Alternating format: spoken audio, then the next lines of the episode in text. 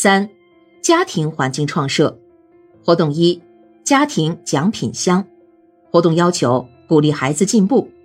活动过程：在家中用旧箱子做一个奖品箱，箱的外表由家长与幼儿共同装饰成美丽的色彩，用一个大锁锁住，只有爸爸一个人知道怎样开法。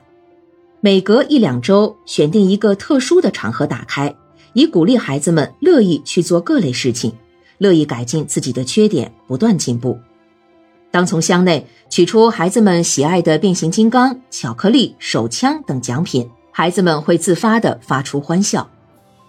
活动二：爸爸妈妈日。活动要求：家长与幼儿平等地位。活动过程。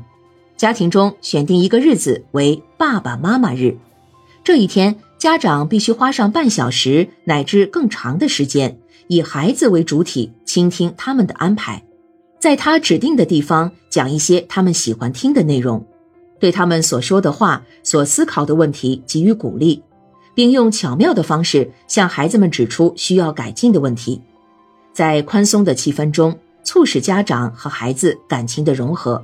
以提高孩子的自信心，更快的成长。活动三，请谁来做客？活动要求：学会处理人际关系。活动过程：选定一个日子作为家庭邀请日，这一天家庭成员中每一个可以轮流请朋友来家做客。在交往过程中，教育孩子学会友好、谦让、懂礼貌、遵守规则。从而培养孩子的品德和社交能力。活动四：家庭规则。活动要求：学会按规则办事。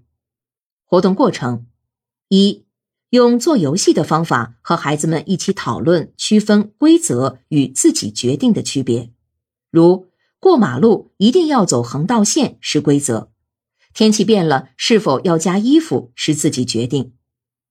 二。讲有关聪明人与愚蠢人的故事。三、讨论规则对人们的重要性，不守规则的后果。